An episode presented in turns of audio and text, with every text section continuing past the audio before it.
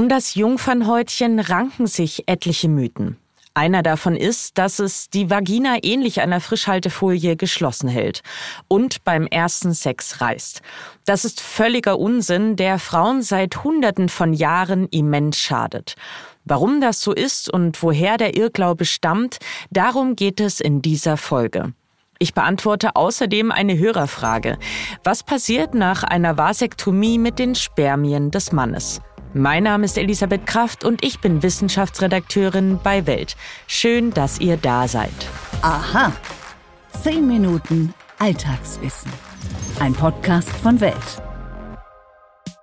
Als ich in Vorbereitung auf diese Folge den Begriff Jungfernhäutchen bei Google eingegeben habe, da wurden mir unter anderem folgende Suchanfragen anderer Nutzerinnen und Nutzer angezeigt.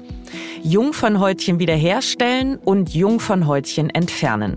Vor allem die Suche nach Möglichkeiten, das Hymen, wie das Jungfernhäutchen medizinisch korrekt bezeichnet wird, wiederherzustellen, hat mich ziemlich baff gemacht. Es zeigt, wie wenig wir eigentlich über dessen Beschaffenheit und Funktion wissen. Wenn Menschen vom Hymen sprechen, dann meinen sie einen Hautkranz, der sich dort befindet, wo Vagina und Vulva aufeinandertreffen. Er ist ein Überbleibsel aus der Embryonalzeit. Zu Beginn verschließt er den Vaginaleingang komplett. Kurz vor der Geburt öffnet er sich in der Regel aber und wird im Verlauf der Pubertät zu einem weichen Saum. Bei erwachsenen Menschen erfüllt das Hymen schlicht keine Funktion mehr. Genauso wenig können Medizinerinnen und Mediziner anhand seiner Beschaffenheit ablesen, ob die betreffende Person bereits Sex hatte oder eben nicht. Aber wieso glauben so viele Menschen genau daran? Woher stammt der Name Jungfernhäutchen und warum ist es wichtig, endlich mit dem Mythos aufzuräumen? Das möchte ich von Mandy Mangler wissen. Sie ist Chefärztin des Auguste Victoria Klinikums in Berlin. Frau Mangler, ich habe ja eingangs bereits erzählt, dass das Hymen entgegen der Vorstellung, die ganz viele haben, eben kein geschlossenes Häutchen ist. Wie sieht es denn stattdessen aus, beziehungsweise wie kann es aussehen? Das Hymen ist ja der Übergang zwischen Vulva und Vagina und das ist eine Schleimhautduplikatur, also einfach ein bisschen ver verstärkter Bereich, der so ringförmig anatomisch gestaltet ist. Im Erwachsenenalter hat das Hymen ja gar keine Funktion mehr. Welchen Raum nimmt es denn in der medizinischen Ausbildung ein? Ja, es wird eben dargestellt und auch untersucht. Auch Studien werden dazu ähm, angefertigt und wurden in der Vergangenheit angefertigt. Wie sieht so ein Hymen aus? Wie kann es geschaffen sein? Und vor allem leiten sich dadurch diagnostische Konsequenzen ab, die aber nirgendwo so richtig stehen, sondern die so mehr so als Wissen weitergegeben werden. Warum kann das Hymen denn keinerlei Auskunft darüber geben, ob ein Mensch Sex hatte oder eben nicht?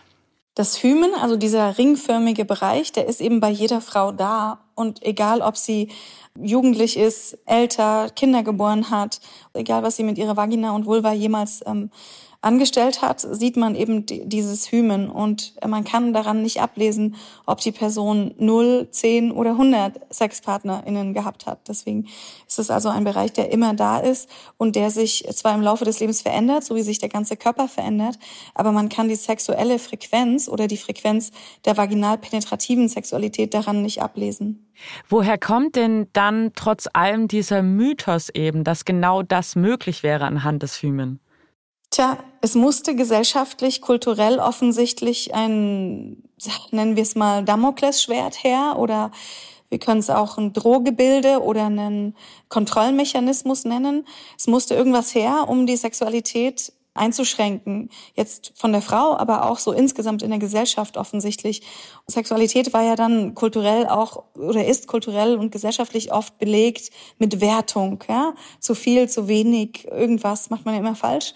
Und diese Kontrollinstanz Hymen oder Jungfernhäutchen, so wie es früher genannt wurde, die wurde dann eben weiter transportiert. Genauso gut hätte man sich ausdenken können, dass die erste Ejakulation eines Mannes was ganz unfassbar Wertvolles ist, was äh, aufbewahrt werden muss, was auf keinen Fall vor der Hochzeitsnacht geschehen darf.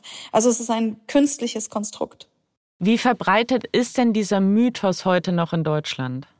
Tja, leider sehr verbreitet. Also wir sind, wir können, vielleicht sind wir darüber hinweggekommen als deutsche Gesellschaft, dass wir sagen, die Frau muss verheiratet werden und in dieser Hochzeitsnacht muss sie bluten.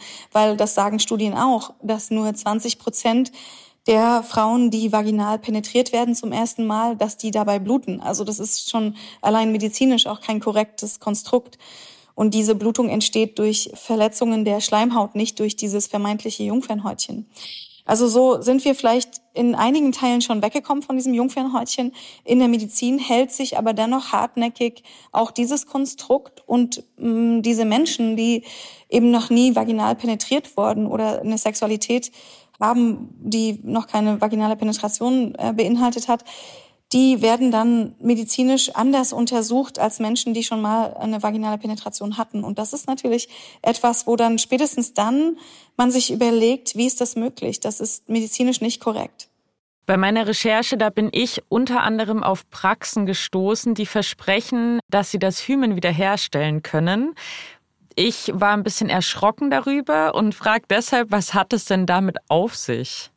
Ja, es gibt Praxen, die oder Ärzte, Ärztinnen, die das, dieses Hymen wieder rekonstruieren, also die vermeintliche Jungfräulichkeit wiederherstellen. So ist die Werbung dafür. Und jetzt hat man Studien gemacht, war, also wie solche Operationen ablaufen und was das eigentlich bedeutet. Und die richtigen Experten, Expertinnen, die empfehlen, dass man diese Operation ein paar Tage vor der Hochzeit der anstehenden macht oder vor der geplanten vaginalen Penetration, weil es geht dabei nicht um eine Rekonstruktion eines Bereiches, den es ja nie gegeben hat, sondern es geht dabei um das Schaffen einer Wunde, die bei einer vaginalen Penetration einreißt und dann blutet. Das ist der Sinn dahinter. Das muss man sich klar machen. Und das ist natürlich auch wiederum etwas, was medizinisch hochgradig fragwürdig ist und wo man sich fragen muss, was, was möchten wir damit erreichen in der Situation der Frau in ihrem Leben?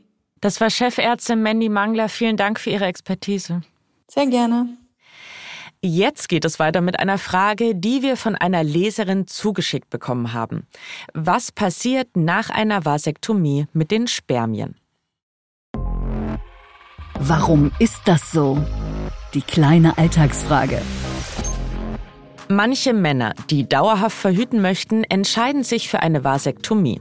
Sie gilt als die sicherste Methode, ist dazu noch einfach und wirksam.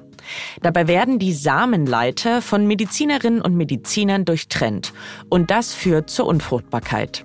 Der Eingriff kann auf zwei verschiedene Arten durchgeführt werden.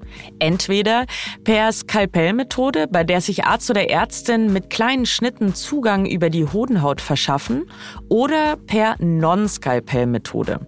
Dabei wird die Haut um den Samenleiter sanft aufgerissen.